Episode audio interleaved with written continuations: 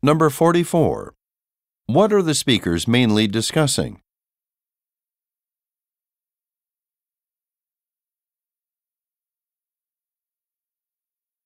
Number 45. According to the man, what will happen after midnight?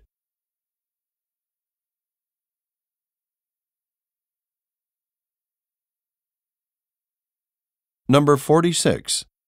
What does the man mean when he says, We've got plenty.